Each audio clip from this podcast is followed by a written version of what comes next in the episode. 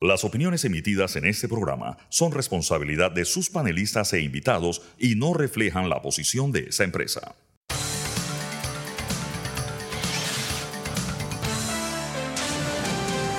Mesa de Periodistas. Buenos días Panamá, bienvenidos a Mesa de Periodistas, el análisis profundo y diferente que los pone al día. Hoy en nuestra edición de viernes 12 de enero, el primer viernes del tiempo ordinario. Nos están escuchando aquí en la cabina de TVN Radio. Nos pueden seguir aquí en arroba TVN Radio 965, tanto en X, Instagram y las demás redes sociales. Y pueden revivir las fascinantes conversaciones que tenemos aquí en Mesa de Periodistas, entrando a YouTube y Spotify y buscando Mesa de Periodistas. Hoy en el programa, estos serán los temas que estaremos atendiendo. Primero estaremos hablando un poco sobre la disputa entre Odebrecht y Tocumen en relación a los desperfectos que se habrían dado durante la construcción de este aeropuerto y los reclamos del Aeropuerto Internacional de Tocumen. También, muy importante, tenemos hoy una entrevista con María Gabriela Dutari, con quien estaremos hablando sobre los humedales del de, eh, sur de la ciudad de Panamá y eh, las amenazas que existen hoy día eh, contra ellos. Y también estaremos cubriendo un poco sobre los distintos recursos que ha presentado el expresidente Ricardo Martinelli para evitar una posible confirmación de su sentencia, lo cual lo inhabilitaría de participar en las elecciones del próximo domingo 5 de mayo. Presentados los temas, les presento quienes están conmigo el día de hoy. Tengo el gusto de que me acompañe Fernando Martínez. Buenos días. Buenos días. Saludo a nuestros oyentes. Y también con nosotros ya nuestra invitada, María Gabriela Dutari, abogada del Centro de Incidencia Ambiental CIAM. Buenos, Buenos días, bienvenida. Días. Gracias. Bien, eh, Fernando, empezamos con el tema Tocumen Odebrecht. Bueno, eh, los que hemos ido a Tocumen, al aeropuerto. Sí, al aeropuerto, perdón. A la terminal aérea de Tocumen. A la terminal 2, para ser más específico. Hemos notado que cuando vas al baño, en la primera planta, hay cubos para recoger goteras. Yo no sé si esto tenga que ver directamente con incumplimientos. Oye, eso es sofisticación. Ese, hemos, es otro tipo de aeropuerto Hemos avanzado. notado que el piso tiene irregularidades. Hemos notado. Pero bueno, el gerente de Tocumen parece que notó que muchas de estas irregularidades en la terminación, vamos a decir, de la terminal aérea, eh, eh, tenían suficiente peso como para rescindir el contrato con la empresa Odebrecht de malísima reputación universal. Entonces, eh, lamentablemente no tengo los detalles porque yo no sé qué porcentaje de la obra, de una obra que con sus adendas, primero creo que se estimó en 600 millones de dólares, por cierto, contrato en la, en la era Martinelli, y después se fue enriqueciendo con adendas, y a, a la fecha, en la Terminal 2 nos estaría costando algo así como mil millones de dólares. El, el gerente de Tocumen debería decirnos con claridad de esos mil millones cuánto ya pagó a Odebrecht porque cuando rescindió el contrato ya la obra tenía un altísimo nivel de avance. ¿Qué ha sucedido? Que eh, Tocumen demandó, a Ode rescindió el contrato de Odebrecht como consecuencia de, de estos detalles que no se terminaron en la obra y Odebrecht interpuso un recurso o una demanda, no sé cuál sería el caso, ante el Tribunal Administrativo de Contrataciones Públicas. Y se supo esta semana, después de años o un periodo prolongado de estar en esa instancia legal, que el tribunal falló a favor de Odebrecht, con lo cual eh, no se sabe todavía, al menos, al menos no, tengo, no tengo los detalles, no lo he visto en ninguna parte, eh, cuánto pedirá Odebrecht eh, para ser resarcido del rescindimiento del contrato. Es decir, obviamente Odebrecht lo que quiere es que le terminen de pagar o que le paguen un poco más por, eh, por lo que hicieron. Eh, no, no, no puedo valorar si, eh, si el, el, fundamento del tribunal para darle el favor a Odebrecht. Lo que sí tengo que decir es que Odebrecht, consecuencia de una condena por pagar coimas en Panamá, fue condenado en Estados Unidos a pagar 18.3 millones de dólares por año. Y a la fecha de hoy, eh, eh, este, esta empresa se ha negado o se ha declarado en incapacidad de pagar, razón por la cual eh, el Ministerio Público llevó a Odebrecht a un juzgado de cumplimiento y ahora este juzgado tiene 90 días para hacer una audiencia para decidir qué va a hacer para que Odebrecht nos pague. O sea, este es un entuerto. Es ridículo. Es un entuerto. Yo no sé eh, si es ridículo, pero absurdo sí, absurdo sí lo es. Creo que hay una nota que explica el tema y que debemos pasar a, a escuchar. De Luis Mendoza, vamos a escuchar. En el 2021, Tocumen rescindió el contrato con la empresa brasileña Odebrecht para la construcción de la Terminal 2 del Aeropuerto Internacional, alegando incumplimiento. Pero no es hasta el 8 de enero del 2024 que el Tribunal Administrativo de Contrataciones Públicas revocó la medida.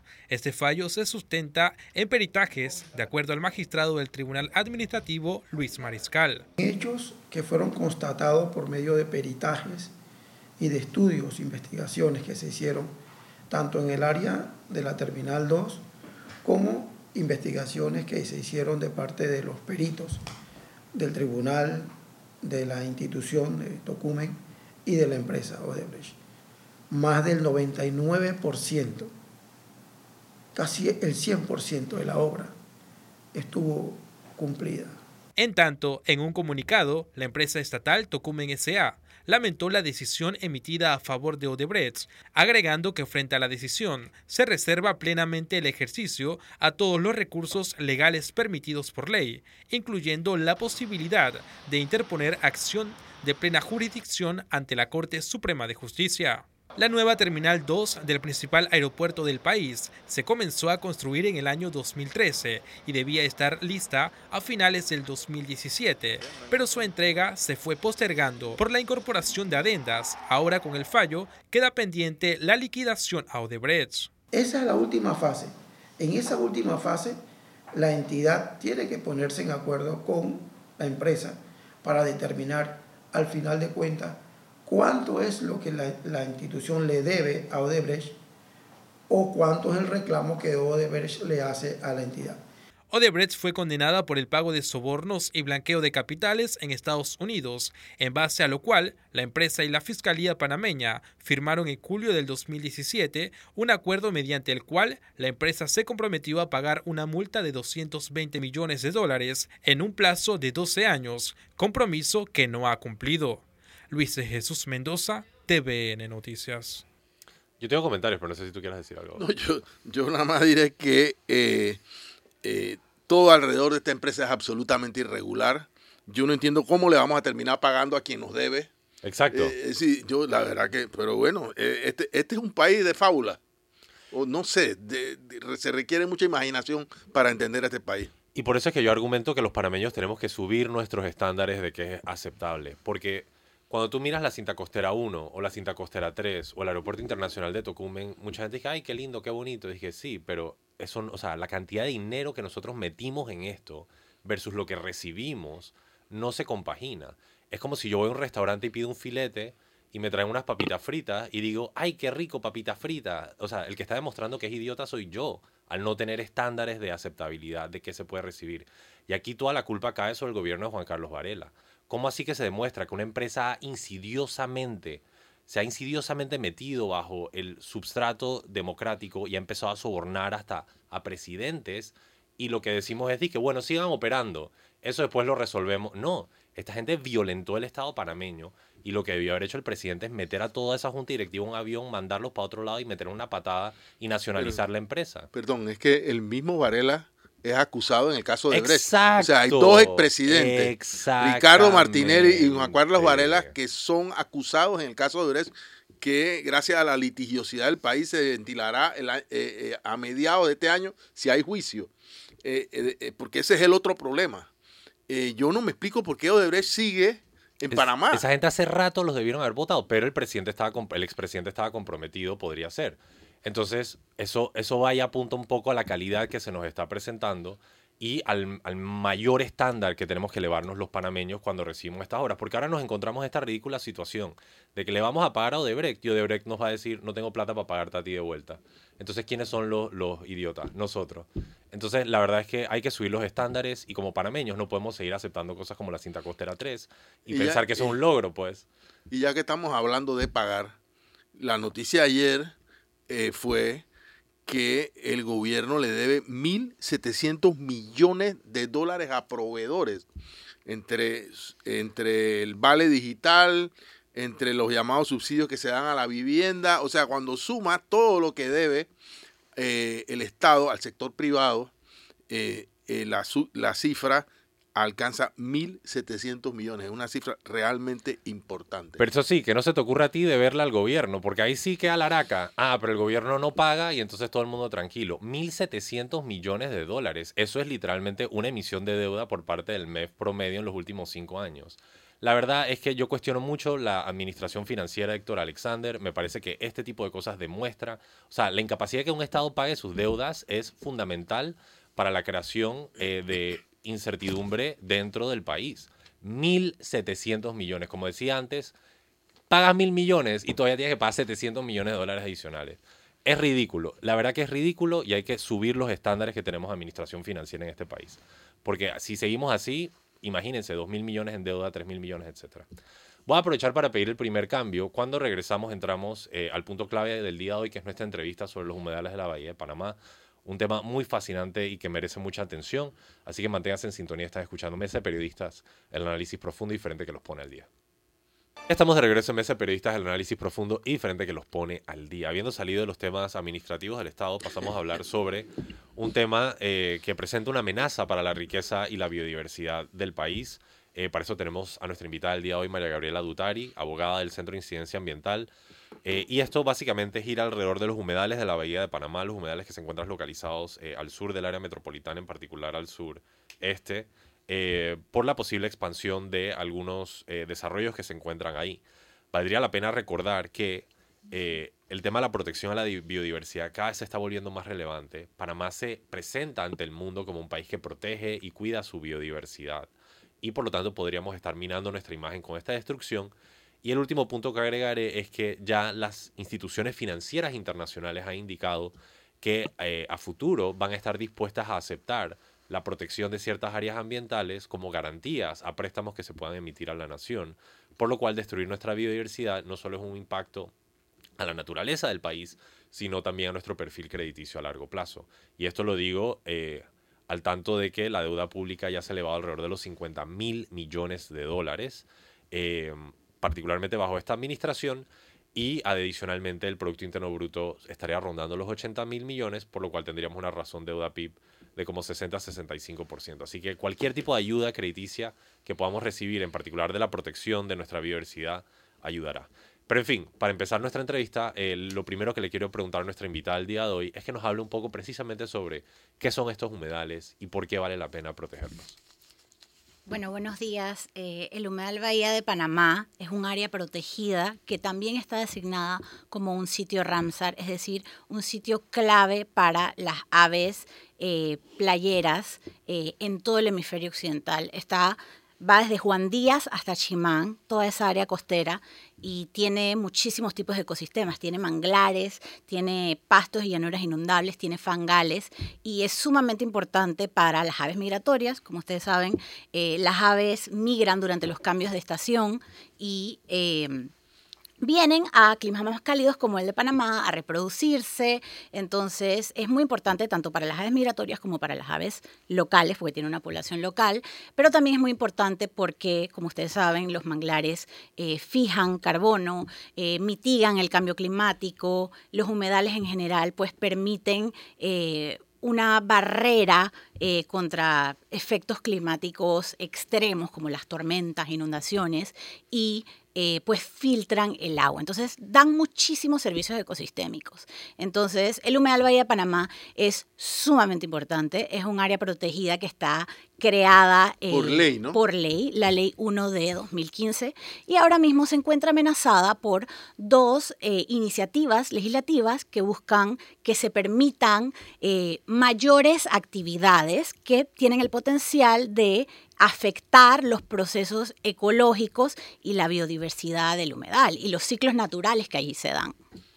Eh, aquí tenemos una imagen eh, que precisamente nos ha traído nuestra invitada para beneficio de aquellos que están en la radio, se las describo. Pues es una imagen eh, de relieve, es un mapa geográfico de relieve, donde se ve la bahía de Panamá y se encuentran las áreas de Juan Díaz, Tocumen, Pacora, Chepo, hasta Chimán. Y estamos viendo el área protegida de este humedal que cubre toda esa sección. Valdría la pena también agregar el hecho de que usualmente cuando se hace algún tipo de argumento para la defensa de estos ecosistemas, pues naturalmente vamos al valor humano, que bueno, esto previene las inundaciones o limpia el agua, pero en el fallo reciente de la Corte Suprema de Justicia, donde se cancela el rezago de lo que quedaba del tema minero, pues se dice que de ahora en adelante la naturaleza debe ser protegida qua naturaleza, o sea, sencillamente por ser naturaleza de ser protegida, irrelevante de la actividad humana que dependa de ella. Me parece que eso es importante elevarlo porque hoy día, según ese fallo de la Corte Suprema de Justicia, la naturaleza tiene personalidad jurídica en este país y debe ser respetada como si fuera otra persona. A ver, ¿en, qué, ¿en qué elemento se sustenta el anteproyecto, los anteproyectos, son dos, ¿ah? de ley que pretenden eh, modificar el área protegida de, los humedales de la bahía, del humedal de la bahía de Panamá. Bueno, estos, estas iniciativas legislativas realmente no tienen un sustento técnico. Lo que buscan es permitir que se realicen mayores actividades eh, como la ampliación del aeropuerto de Tocumen, como la ampliación del Corredor Sur, como la ampliación de... Eh, el Metro de Panamá, una de sus próximas líneas, entonces, y también la ampliación de la actividad pesquera, que está permitida en el humedal, pero solamente para la pesca artesanal. Entonces, estas nuevas eh, intervenciones humanas tendrían impactos para eh, los ecosistemas que están en el humedal y eh, serían una regresión ambiental. Yo es creo, decir, yo creo que aquí es importante aclarar o, o ver el hecho de que, eh, por ejemplo, la ampliación del aeropuerto de Tocumen tiene opciones tierra adentro y que lo que está haciendo, en este caso el legislador o el diputado, es facilitarle el trabajo a Tocumen en el sentido de ahorrarle, entre comillas, indemnización de terrenos que tendría que comprar para, para ampliar el aeropuerto. Y entonces ese ahorro eh, trasladárselo en castigo a los humedales. Lo que tendrían que hacer los diputados, y yo no sé si esto, esto, esto no es una iniciativa del gobierno, ¿o sí? Bueno, viene del gobierno. Y recordemos que. Pero el Ejecutivo no mandó este, este, esta reforma ley. Es iniciativa de los diputados. Recordemos lo cual lo hace muy sospechoso para mí. Sí, recordemos que al final Tocumen S.A. es una empresa estatal. Entonces, eh, yo ni siquiera diría que eh, permitir una ampliación del aeropuerto de Tocumen hacia el humedal eh, es algo que beneficiaría al aeropuerto porque bajo las predicciones actuales del Ministerio de Ambiente, recordemos la crisis climática, el aeropuerto de Tocumen, tal y como está ahora mismo, es sumamente vulnerable eh, al aumento del nivel del mar eh, y prácticamente quedaría como un aeropuerto costero si estas predicciones se cumplen. pero, realmente no... A ver, yo que tengo unos cuantos años, peino unas cuantas canas, yo recuerdo haber visto visto, creo que además existió una maqueta de la construcción de la tercera, tercera pista del aeropuerto de Tocumen, no donde, se está, donde los diputados la están proponiendo, sino en tierra firme, no hacia el, hacia el mar. O sea que a eh, alguien se le ocurrió la peregrina idea de que era mejor sacrificar los humedales a ir a negociar con los propietarios de esas tierras o expropiarlas si fuera el caso. Pero eh, eh, lo que pasa es que, bueno, tengo que decirlo, hay mucho apetito especulativo e inmobiliario. Y hay mucha gente que quiere esas tierras alrededor del aeropuerto, su valorización para convertirla en una ciudad aeroportuaria, para poner casinos, para esto, para lo otro. Y entonces, bueno, allí ponemos eso. Y mientras tanto sacrificamos la bahía, que la bahía cargue con, lo que es estatal. Porque al final del camino eh, es el fondo de esta historia. Alguien está tratando, o alguienes, está tratando de favorecer intereses, sacrificando el interés para variar de la nación. Eso es lo que, esta es la operación que estamos viendo. Es como cuando construyeron las islas fuera de la costa de Punta Paitía. Exactamente. Es lo mismo. Exactamente. Las islas, estas islas fueron declaradas inconstitucionales después que ya eran una realidad, de que ya estaba, yo creo que había esta gente ya acostada en una hamaca afuera de esta... No, y ahí están y las están vendiendo. Exactamente. Eh, eh, y, y, y, y, esto no, la inconstitucionalidad no tuvo ninguna consecuencia, que es lo más terrible. Eh, el, y, los magistrados de la Corte Suprema de ese momento estuvieron sentados sobre ese, sobre ese expediente por, los siglos de los siglos. Pero volviendo al tema de la humedad, del humedal, yo lo que siento es que aquí hay una operación de, eh, de pero que no sé hasta qué punto es una operación directamente del Ejecutivo, claro que tiene que haber conocimiento, no lo sé, eh, para eh, sacrificar los humedales a favor de intereses concretos y específicos que tarde o temprano se sabrá. Yo quería preguntarte, usualmente el argumento que alguna gente avanza con este tema de eh, el deterioro de los manglares o la construcción en áreas protegidas es, bueno, es un pedacito muy, muy, muy chiquito que necesitamos solo para hacer esta cosita. ¿Cómo se responde a ese argumento?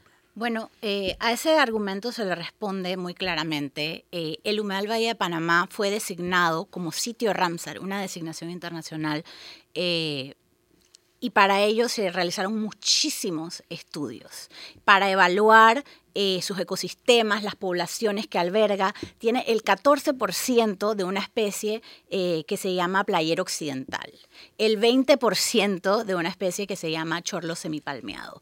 Eh, es sumamente importante como un sitio de reproducción de especies pesqueras. Entonces, para designar el área protegida, y su categorización como sitio Ramsar, se hicieron muchísimos estudios. Pero, ¿qué estudios hay detrás de estas propuestas? La respuesta es eh, ninguna. Entonces, adicionalmente está la cuestión de que poco a poco, con esa excusa que tú eh, elaboras, vamos erosionando las áreas protegidas, cada vez tienen menos valor. Entonces, estas promesas que el Estado ha asumido para con su población, porque la conservación del ambiente eh, es un derecho que está consagrado en nuestra Constitución. Y también es una obligación a nivel internacional, porque son compromisos que Panamá ha asumido. Cada vez eh, se convierten más en promesas rotas y en promesas que no tienen valor. Entonces, a la luz de todos estos, eh, este escenario que se dio en octubre y noviembre del año pasado, donde los panameños salieron a las calles y dijeron, queremos un Panamá verde, queremos un Panamá que se desarrolle, pero no a costa del deterioro ambiental esas promesas no pueden quebrarse. O sea, es obvio que la población desea la conservación del ambiente, entonces el Estado tiene una obligación de buscar soluciones y buscar un desarrollo que no sea eh, un parásito de eh, nuestro patrimonio natural. Y valdría la pena agregar que en el fallo de la Corte Suprema de Justicia contra el tema minero se establece o se hace hincapié en que todos estos tratados internacionales de los que Panamá participa son parte del bloque de constitucionalidad e incluso tienen privilegio por encima de las leyes de la República, siempre y cuando no vayan en contra de la Constitución. Entonces, definitivamente que se envió un mensaje muy claro a través de ese fallo de que la personalidad jurídica, la naturaleza debe ser respetada con naturaleza, eh, no se debe eh, de alguna forma mermar la protección de estos lugares, pero lo que me parece súper interesante lo que tú has dicho es precisamente eso. El estudio para designar el área protegida de seguro tomó años y eso es todo un tema, inventoriar las especies y que si aquí la línea y que si allá, etcétera. Yo he visto ese tema, es bien complejo. Y luego llega alguien y dice, dije, hey, necesitamos una pista, ¿por qué no tumbamos todo eso de allí hasta allá? Y listo, pues. Y dije, espérate, esta gente sofisticada por dos, tres años estuvo haciendo todas estas evaluaciones y tú nada más apuntar con tu dedito y decir que de aquí a allá íbamos a cortar. Eso es una total irresponsabilidad. Sí, es, es caprichoso y eh, es una amenaza seria contra el patrimonio natural de los panameños, o sea, no solamente por los temas de biodiversidad, sino también por todos los demás servicios ecosistémicos que brinda el humedal Valle de Panamá y sus distintos ecosistemas. Yo tengo más preguntas, Fernando. Sí, pero quiero saber primero quiénes son los diputados, Ay, papá, qué dicen, las, qué dicen las leyes, o perdón, los anteproyectos de ley y que dónde están. Ya fueron prohijados, ya pasaron, a- ya entraron a primer debate. ¿Qué está pasando con esto? Eh, si, si buscamos en Google, eh, hay no uno, hay varios proyectos de crear lo que se llama una super ciudad aeroportuaria alrededor de Tocumen, de Tocumen. Que es una super ciudad aeroportuaria, no sé. Es decir, una ciudad llena de hoteles, casinos, Ya. etcétera, o sea, de, de corta estancia Ya. Para personas que hacen tránsito por el país, se quedan allí, pero no están una noche, Gastan chinguean, plata. gastan plata, no sé qué, y se mantienen en un, en un ámbito en el cual hay, ¿cómo se llama? Eh, s- Atracciones, no, diversiones. eh, zona sin, que- Ah. sin pago de impuestos, eh, o sea, hay un montón, o sea, eso está Zona libre. Ah. eso está en el imaginario de, pers- de personas, eh, que con, pero, y, y por supuesto que no hay ninguna oposición, o sea, yo no me puedo poner a que inversionistas de Panamá o de cualquier otra parte del mundo quieran hacer eso, como tampoco me puedo poner a que el aeropuerto sea ampliado. El problema es si cuando lo ampliamos, lo hacemos sacrificando nuestros humedales. Esa es la pregunta. ¿Por qué no lo hacemos en, en, eh, tierra adentro, por decirlo de alguna manera? Y yo quiero recordar también que los humedales y particularmente los manglares son la maternidad del mar. O sea, allí vienen a reproducirse la mayoría de las especies que después son, forman parte de la cadena eh, eh, reproductiva y evolutiva de, de- de la riqueza del mar. Si nosotros comenzamos a meterle tijera a estos recursos, yo creo que estamos conspirando contra nuestra, nuestra biodiversidad y nuestra vocación como país. Bueno, para hablarles un poco sobre estos proyectos, uno fue presentado por el diputado Eric Brose y el otro fue presentado por el diputado Mariano López. Entonces, todavía no han llegado a la fase de primer debate. Eh, incluso desde este momento el Centro de Ciencia Ambiental ya aportó eh, a la Asamblea Nacional, a la Comisión de Población, Ambiente y Desarrollo, eh, argumentos para oponerse a este proyecto, explicando las razones por las que en concreto el, proyecto presentado por el diputado Brose eh, es nocivo. Entonces estamos en esta etapa, todavía no, no ha pasado por un primer debate. No, y si algo de la Asamblea Nacional de Panamá es que es terca. Porque aquí le dijeron, aquí fue tanta gente a la Asamblea a decirles, dije, hey, este contrato no, el contrato minero no sirve, no lo pasen, no lo aprueben. Y los diputados en su vil arrogancia, no, no, no, el diputado Vargas en particular, no, no, no, aquí pa, pa, pa, pa, pa, pa, vamos a pasar. El país entero se levantó, perdimos 2 mil millones de dólares en movimiento económico y tuvo que salir la Corte a literalmente decir la Asamblea Nacional violó sus disposiciones constitucionales y se salió del tiesto. Así que me parece que es importante, antes incluso el primer debate, que estos diputados se les diga, hey, por aquí no debes ir. ¿Cuántas veces hay que decirle a la Asamblea Nacional como un chiquillo malcriado? O sea, ¿cuántas veces hay que decirle al chiquillo malcriado que no agarre el juguete cuando no tiene que agarrarlo, se vaya por el camino que no debe ir? Frustra mucho cómo la Asamblea se ha totalmente desconectado de los intereses ciudadanos y los intereses del país y sencillamente ejecuta su propia agenda a costa de todos nosotros que financiamos su actividad. Sé, ¿querías responder? Sí, eh, yo pienso que también es relevante mencionar que hay jurisprudencia sobre el humedal Bahía de Panamá. Es un sitio eh, que ha sido atacado eh, por otros proyectos y por otras intenciones y la Corte ya se ha pronunciado eh, en concreto sobre esta área protegida. ¿Cuál fue Eh, la última vez? Disculpa que te interrumpa. bueno, la última vez eh, fue para un caso relativo a un oleoducto que quería pasar por el humedal. Me acuerdo. El nombre era vertical, entonces obviamente este tipo de actividad es completamente incompatible porque eh, ese tipo de estructuras, por más seguras que se hagan, siempre son vulnerables a derrames. Entonces imagínense un derrame de hidrocarburos en un sitio donde hay eh, fangales, donde los pajaritos están, los playeros, ustedes los han visto, que caminan estos grupos inmensos sobre la arena y sobre, y sobre el fango. O sea, sería una, una catástrofe algún tipo de derrame, pero siempre es una posibilidad en ese tipo de industrias, por más seguro que se traten de realizar las actividades. Entonces, la pregunta es si este tipo de actividades son permitibles en, humedal, en el humedal, pues la realidad es que la ley que lo crea no los permite. Eh, yo tengo otra pregunta, no sé si tú querías seguir interviniendo, Fernando. Eh, ¿Qué se le responde? Porque el otro argumento que yo escucho es que, bueno, son unos pajaritos y unos gusanitos y una cosita, entonces, ¿qué importa? Pues, o sea, ¿cómo se le hace entender a las personas la, la importancia y la valía cuando tomamos en conjunto toda esta biodiversidad, todas estas especies, todo este movimiento de vida? ¿Cómo se, se, transmite esa idea de que no son solo unos gusanitos y unos pajaritos? Pues?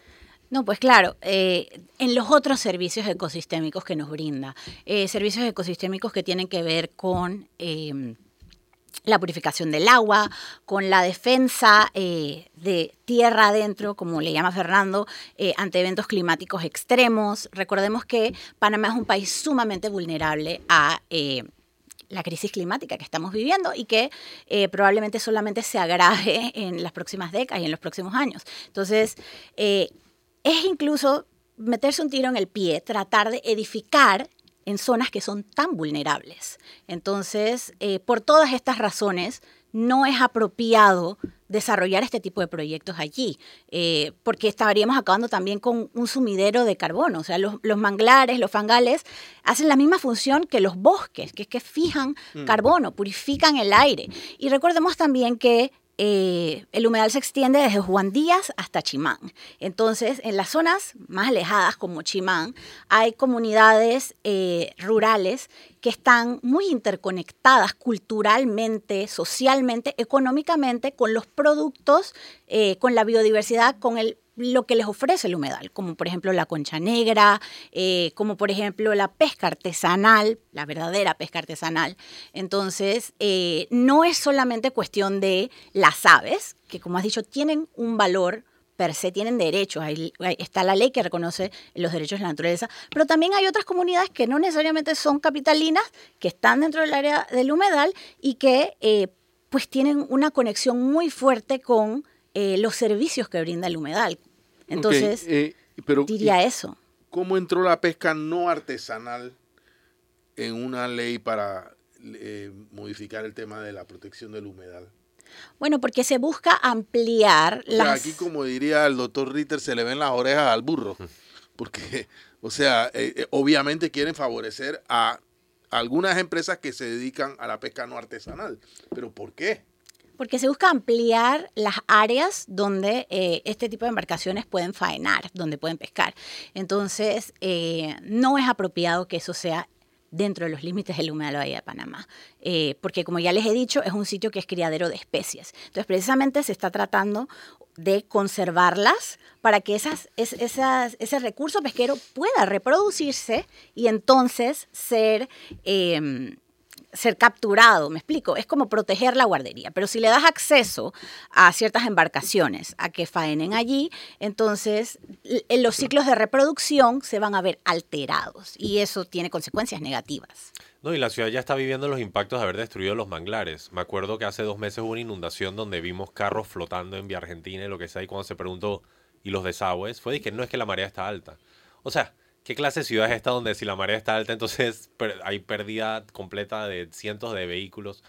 Y además, todo el sostén debajo, esto ya es un secreto a voces lo que está pasando en Costa del Este, que los edificios tienen que estar arreglando sus losas y etcétera, porque se están hundiendo literalmente por haber sido construidos sobre un territorio que no estaba dispuesto para, para ese tipo de construcción. Así que ya estamos sufriendo todas esas pérdidas por haber destruido los manglares. No podemos seguir devastando, menos ahora que la Corte Suprema de Justicia reconoció la personalidad eh, de la naturaleza. Tengo una pregunta de cierre, Fernando, no sé si tienes algún otro comentario. Quisiera preguntarte sobre el futuro del CIAM. O sea, el CIAM fue instrumental en la demanda que acabó con el contrato minero, en su liderazgo que ha ejercido sobre todo el tema ambiental, pero parece que el gobierno como que no, no este gobierno, estoy hablando de la estructura estatal, no está reconociendo la prioridad que le está poniendo la población sobre el tema de la naturaleza y también el hecho de que hay disposiciones legales que protegen estas cosas que no deben ser obviadas. ¿Cuál es eh, la visión que tiene el CIAM durante los próximos cinco años para seguir asegurando ese rol que hasta ahora ejecuta como gestor de la defensa de los bienes patrimoniales de la biodiversidad del país?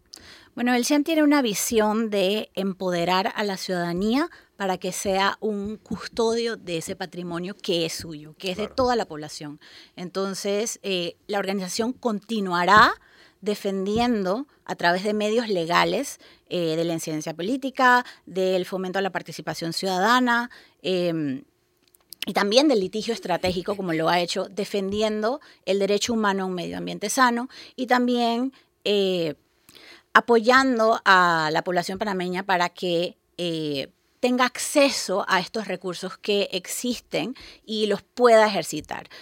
Yo invito a todos los que nos están oyendo a que busquen las redes sociales del CIAM, arroba CIAM Panamá, eh, en todas las redes sociales. Ahí hay mucha información sobre la labor de la organización, sobre el Humedal Bahía de Panamá. Si buscan hashtag Humedal Bahía de Panamá, con H, eh, van a poder encontrar publicaciones del CIAM y también de otras organizaciones en Panamá que se dedican a defender a los humedales, a concientizar sobre su importancia.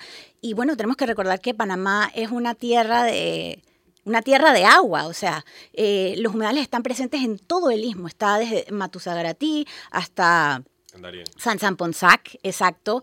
Eh, hay humedales en todo el país, entonces es, es, muy importante que los panameños conozcamos estos ecosistemas, conozcamos los manglares, conozcamos las llanuras inundables, conozcamos los fangales también, que tienen una gran eh, diversidad y por qué son útiles, son importantes y es necesario cuidarlos. Totalmente de acuerdo. Ayer yo escuché a mi antiguo camarada Milciades Concepción eh, defender la gestión de mi ambiente. ¿Que el ministro y el camarada tuyo en qué sentido? Disculpa que pregunte. El compañero mío de luchas estudiantiles cuando ah, estábamos jóvenes. Eh, ¿Cómo caen los grandes? Somos de la misma generación. Eh, y además yo no niego mi pasado, ni tampoco a mis amigos. Eh, pero yo lo sentí, bueno, orgulloso de su labor. Yo creo que hay, más allá de si tiene o no tiene razón, no voy a entrar a discutir eso. Tampoco discuto su derecho a defender su gestión, pero hay demasiadas tareas por delante. O sea, no porque hiciste dos o tres temas que, además son, son tu competencia. Eh, o sea, las, los ciudadanos le pagamos a los ministros para que hagan su trabajo que lo hagan bien. No, o sea, ¿por qué no deberíamos sorprender cuando alguien, un ministro hizo algo bien? Pero si nosotros le estamos pagando, no le pagamos a alguien para que haga las cosas mal. Correcto. ¿Me explico? O sea, es eh, un problema de sentido común. Pero más allá de esta discusión, eh, a mí me parece incompatible con una de las cosas que él mencionó ayer. Dice, el 54% de nuestras mares territoriales, aguas territoriales, están protegidos, pero como a mí me parece incompatible que él se sienta orgulloso de eso y estemos desprotegiendo a los humedales de la bahía. O sea, es una, cosa total, una cosa es inconsistente con la otra. Eh, eh, yo no sé si ustedes saben, bueno, ayer se pasó el, el, TVN Investiga, recomiendo a todos que lo vean en, las redes de TVN, porque eh, realmente es una herramienta para debatir y reflexionar sobre la crisis del agua. yo no sé si ustedes saben que en Darién, prácticamente todos los pozos están secos. Que el humedal de la bahía de Matusagaratí trató de ser, eh, varias veces ¿ah? lo han tratado de destruir por la vía de la especulación con tierras y tratar de meter el monocultivo, trataron de meter palma aceitera, después a otros se le ocurrió meter arroz, a otros se, le, se les ocurrió eh, desaguar el humedal, o sea, una de, las de, los cuerpos eh, eh, de agua más importantes de la región porque a alguien se le ocurrió que quería sembrar arroz, pues. Sí. Eh, eh, sí, y porque sembrando arroz gano más platita. O sea, aquí está siempre el tema del interés nacional. Entonces no, nadie puede venir y decir yo voy a destruir este humedal porque eso es financieramente un buen negocio. O sea, el buen negocio es la naturaleza. El, oro de Panamá es verde, lo repetiré. Entonces, yo sí creo que lo que ha pasado en el país ha sido suficiente para enriquecer el debate y, y, decir y reflejar en cierto modo, hay personas que me han dicho, no, no, no, no es que el panameño de la noche a la mañana se volvió ambientalista. Bueno, yo no sé si se volvió ambientalista de la noche a la mañana. Yo nada más sé que el futuro del país y de la humanidad tiene mucho que ver con estos temas. Y si no, y si ocurrió de la noche a la mañana, ocurrió en meses, ocurrió en años, o todavía no ha ocurrido, es importante que estas discusiones se hagan. Y se hagan aquí y se hagan en todas partes, en el gobierno, en la Asamblea de Diputados, si es que hay diputados que defienden el interés de, de la nación panameña. Creo que ya llegamos al cierre de la entrevista con esto, pero me gustaría pasarte la última palabra a ti, María Gabriela, para que nos des tus conclusiones. Sí, yo pienso que es necesario que el humedal Bahía de Panamá se proteja, lo protejamos los ciudadanos, pero también lo protejan las autoridades. Eh, es clave. El Ministerio de Ambiente tiene deudas pendientes respecto al humedal Bahía de Panamá, que todavía no tiene un plan de manejo aprobado. Ese proceso se dio durante esta administración, pero el plan todavía no se ha aprobado y bueno, es necesario que este tipo de iniciativas, como los proyectos, los anteproyectos presentados en la Asamblea Nacional, eh, se descarten eh, y no avancen. La protección del humedal de Bahía de Panamá es clave para la sostenibilidad de la provincia de Panamá y de todos los panameños. Y por favor repite las redes del CIAM. Las redes del CIAM son arroba CIAM Panamá. Oigan, el CIAM fue la institución o la organización que tumbó el contrato minero. Me explico. Esta es la organización preeminente de protección ambiental en el país. Y cuando ellos salen y dicen no destruyan el manglar, valdría la pena escucharlo. Son muchos y fueron todos los panameños. Sin duda, sin duda. Pero alguien tenía que liderar el golpe de lanza. Ok. Vamos a cerrar aquí, voy a pedir el cambio y cuando regresamos mucha más materia local, manténganse en sintonía de mesa de periodistas, el análisis profundo y diferente que los pone al día. Ya regresamos. Y estamos de regreso en Mesa de Periodistas, el análisis profundo y diferente que los pone al día. Hoy nuestra edición de viernes, el primer viernes del tiempo ordinario, hemos cubierto el tema de Odebrecht y Tocumen, hemos cubierto sin duda un tema muy importante, el tema de la protección de no solo los servicios ecosistémicos, sino la naturaleza en sí como su propia entidad jurídica. Y ahora pasamos a hablar sobre un tema eh, de alto momento que tiene que ver con la posible inhabilitación del expresidente Ricardo Martinelli para participar en las próximas elecciones. Vale la pena decir que en todas las encuestas que se han publicado, que se han compartido en nivel hasta ahora, a nivel nacional, el expresidente Martinelli lidera la intención de voto en esas encuestas, así que no sería una decisión eh, por menor.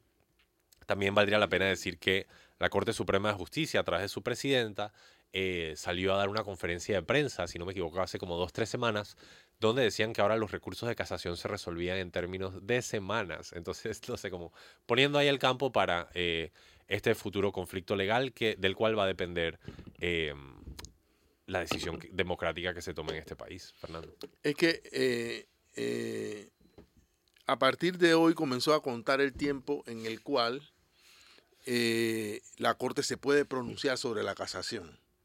Y justo creo que ayer eh, la defensa del expresidente Martinelli interpuso una advertencia de inconstitucionalidad. Contra el Código Judicial. Contra una norma. contra el Código Judicial. sí, o sea, es como demandar la Biblia. Exacto. Eh, contra una norma del Código Judicial que establece los requisitos para anular una sentencia. Eh, ¿Qué es lo que pretende la defensa? Eh, porque es que sin que se cumplan estos requisitos, inmediatamente la, eh, no se admite si el que presenta si el que presenta una casación no cumple con un menú de requisitos, no se admite la casación. Y lo que quiere la defensa es que se admita la casación sin ese menú de requisitos. O sea, es un tema bien pesado, pero creo que es intencionalmente pesado porque además eh, el tema de la, de la advertencia de inconstitucionalidad es un tema sobre el que se tiene que pronunciar el Pleno, es decir, los nueve magistrados. Cuando se trata de temas de inconstitucionalidad, es la sala cuarta la que se debe pronunciar, o sea, el Pleno, y entonces, en consecuencia, la advertencia de inconstitucionalidad puede demorar porque tiene que hacer todo ese recorrido eh, entre, los entre los nueve magistrados. Hay más cabos sueltos. Lo que yo no sé, y le pediré a, los que sí saben y que son abogados, es si esta advertencia de inconstitucionalidad detiene el, pronunciamiento de la sala penal, integrada por solo tres magistrados, si detiene esa, esa, ese pronunciamiento. De verdad, no, no lo sé.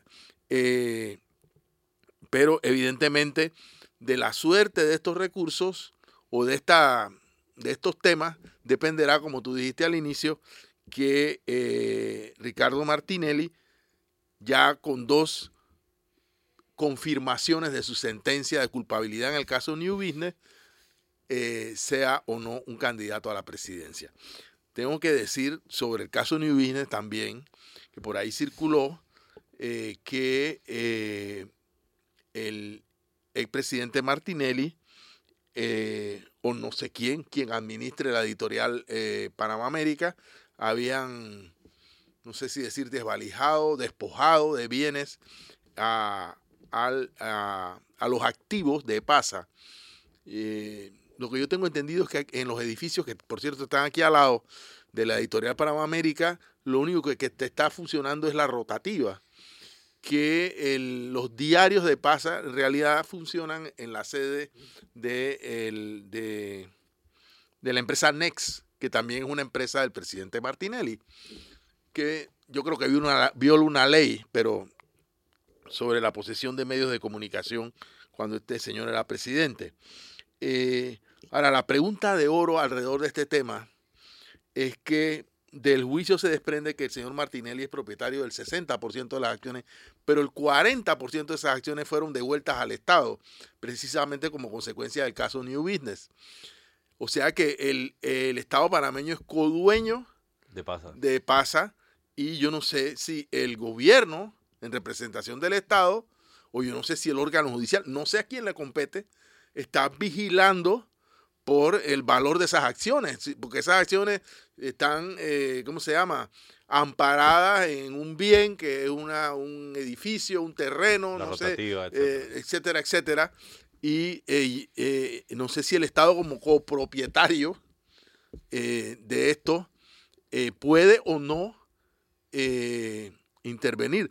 Incluso hay problemas laborales en, la empresa de Pasa, pues.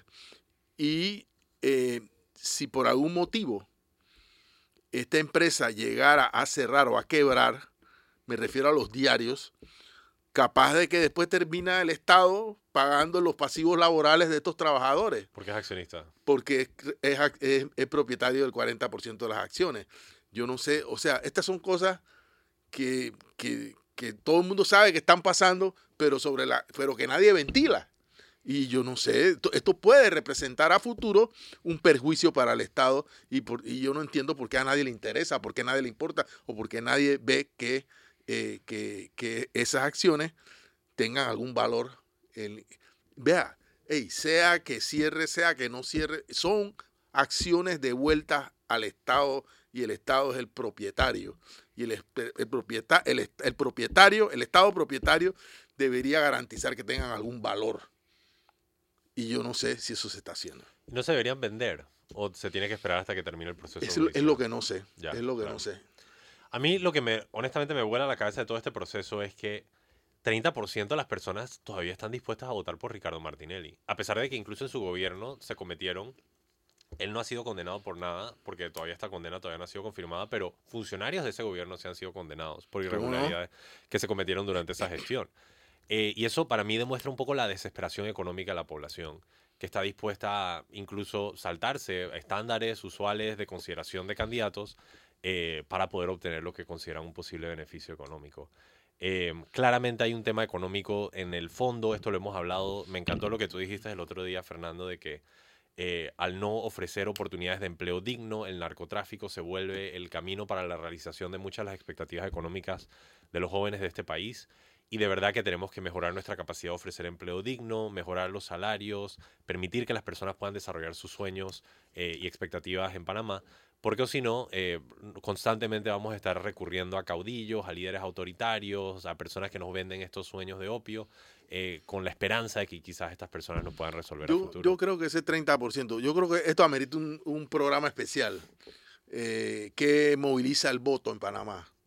Y, creo que podemos hacerlo, podemos invitar a Harry Brown. Yo diría que es plata. A, a Politol, bueno, pero es que voy hacia allá. Plata. Ese 30% es la cosecha de una cultura clientelista que se ha ido asentando en el país.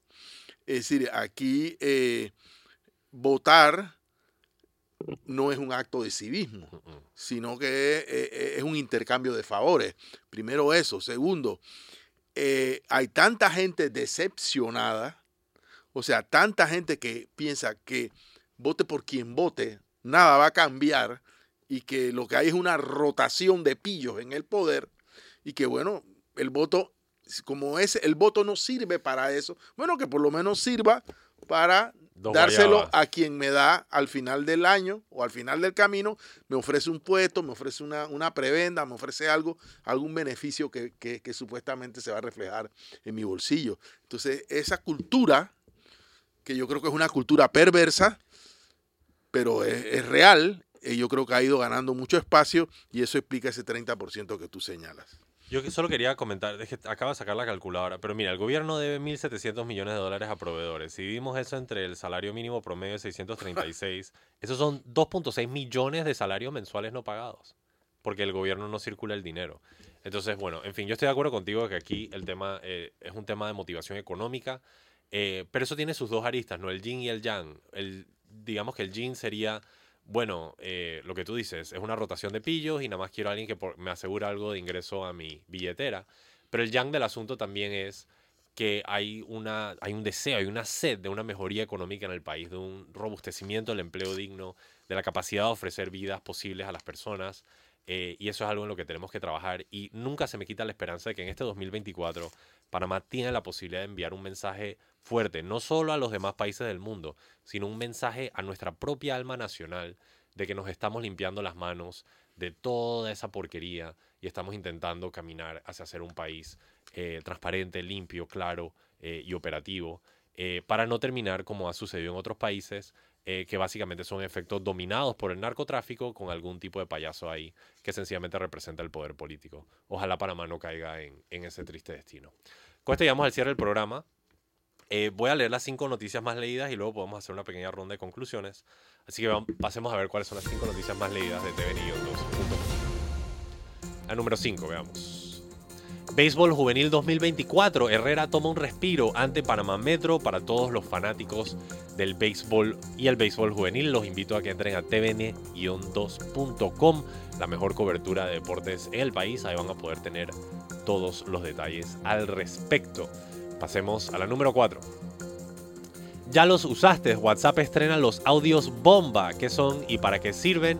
Básicamente es un mensaje de audio que ustedes pueden enviar por WhatsApp y apenas la otra persona lo escuche una sola vez, pues inmediatamente desaparece. Yo sé que hay muchos diputados que les hubiera favorecido tener un audio bomba en su momento antes de que circularan sus audios en todo el país. Pero bueno, ahí lo tienen, pueden entrar a tvn-2.com para saber cómo activar esto y poder utilizarlo en sus conversaciones. Pasemos a la número 3. Contable quedó detenido por desviar varios millones a su cuenta. Fue ubicado en San Miguelito. Se trata de un contable de una sede diplomática en el país que aprovechó su acceso a los sistemas tecnológicos de lo mismo para desviar varios millones de dólares a su cuenta personal. No entiendo cómo esta persona no pensó que iba a ser capturada. Puede entrar a tvn-2.com para saber cuántos millones precisamente van a quedar sorprendidos y cómo se dio la captura. La número 2. Ricardo Martinelli acude a la corte para revertir condena en caso de New Business. Justo acabamos de hablar sobre esto. Si quieren más detalles o expandir sobre lo comentado, tvn-2.com. Y les recuerdo que siempre pueden revivir las fascinantes conversaciones que tenemos aquí en Mesa de Periodistas, entrando a YouTube y Spotify, buscando Mesa de Periodistas, la número uno. ¿Qué es lo que más le interesa a los panameños esta mañana? Vamos a ver. El Tribunal Electoral publica la lista de las candidaturas para las próximas elecciones ya en firme. Y de hecho el Tribunal Electoral está desarrollando una plataforma en estos momentos donde pueden verificar sus candidatos. TVN también estará lanzando la suya propia, donde van a poder obtener información eh, sobre los distintos candidatos y sus perfiles. Llegamos al cierre del programa. Tus conclusiones últimas, Fernando. Sobre, esto, sobre este tema, la publicación de la lista de candidatos, en Panamá hay muchos votantes que eligen por quién van a votar en la fila. Ahí de- esperando. sí. Yo creo que eh, parte de la cultura cívica del panameño debe ser saber quién es, quién, o sea, quién es el, son los candidatos a representantes de su corregimiento, alcalde en su distrito, a diputados en su circuito y a presidente, obviamente, tratar de, de hacer lo que se llama el voto informado. Me parece muy, pero muy importante. Por de allí la trascendencia de que estas listas ya se conozcan y que cada votante pueda ya conocer, por cierto, el que tenga que hacer una denuncia, descubra, mira, fulanito de tal, tiene tal cosa, que la haga. Todavía hay tiempo para esas cosas, ¿no? Una pregunta, ¿cómo TVN recibe denuncias? ¿A dónde se le escribe? Creo que tenemos un portal de denuncias, sí. Creo que se llama Denuncialo o algo así. Exacto. Así pero son básicamente denuncias ciudadanas, pero creo que también se pueden hacer políticas si fuera el caso. Claro. No, y yo me uno a lo que tú dices, eh, preguntándole a nuestro público radio escucha que se encuentra ahorita mismo en un carro, lo que sea. ¿Usted sabe cuál es su circuito? A ver, dígalo en voz alta. Y tenga cuidado, porque recuerde que todos los circuitos cambiaron. cambiaron. Así que es importante que verifique y se asegure para saber que está votando bien, porque recuerde que puede anular su voto si vota equivocadamente o se le rechaza al momento de asistir a la escuela para votar. Bueno, con esto llegamos al cierre del programa. Espero que lo hayan disfrutado. Cierre de la semana, el primer lunes, primer lunes de tiempo ordinario. Eh, y les recuerdo que, como siempre, que tienen una cita aquí a las 8 de la mañana de... Em, eh, a las 8 de la mañana en Mesa de Periodistas. Muchas gracias, Fernando Martínez. Saludos a nuestros oyentes. Y como siempre, muchas gracias a ustedes, nuestro querido público. Nos vemos el lunes a las 8 de la mañana y que tengan feliz fin de semana.